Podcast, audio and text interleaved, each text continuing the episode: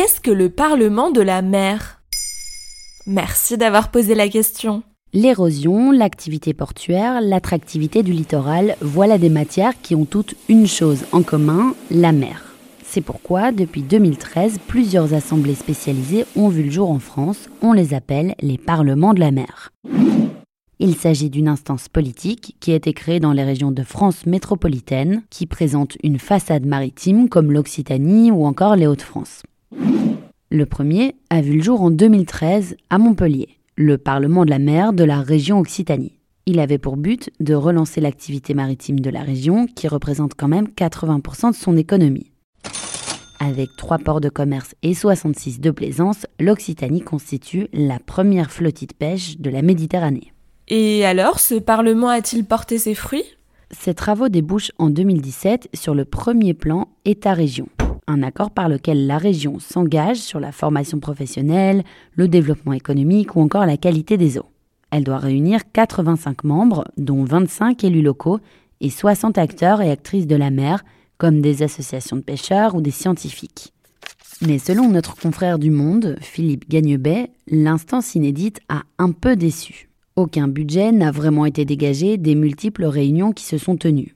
L'élu occitan chargé de cette sous-assemblée déplorait il y a un mois encore un millefeuille administratif en manque d'argent. Pour créer de l'emploi, relancer l'économie maritime, répondre aux menaces environnementales, l'Occitanie dispose d'un budget de 3,6 milliards d'euros. À titre de comparaison, la Catalogne, de l'autre côté des Pyrénées, débourse 10 fois plus pour les mêmes politiques. D'autant que le Parlement de la mer ne joue pas non plus un rôle de contre-pouvoir. En mai 2021, on se souvient surtout de l'interpellation de son président Didier Codorniou à Jean Castex afin de lui demander la réouverture précoce des plages occitanes. Et qu'en est-il des autres régions? Alors depuis 2017, d'autres régions ont pris le train en marche pour valoriser leur littoral, comme la Corse ou encore la Nouvelle-Aquitaine. En novembre 2020, les Hauts-de-France créent à leur tour un même Parlement de la mer. Et quid du Parlement de la montagne?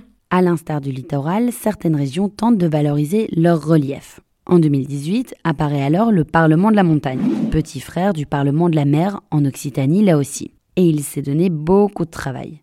Lors d'une session plénière en 2018, la précarité des saisonniers était à l'ordre du jour par exemple.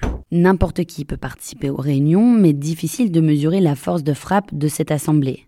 Si les parlementaires de la montagne sont d'accord pour lutter contre la précarité des saisonniers, reste à convaincre d'autres parlementaires, ceux de l'Assemblée nationale. Voilà ce qu'est le Parlement de la mer.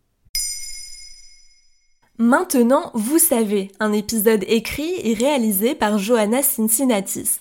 En moins de 3 minutes, nous répondons à votre question. Que voulez-vous savoir? Posez vos questions en commentaire sur les plateformes audio et sur le compte Twitter de Maintenant, vous savez.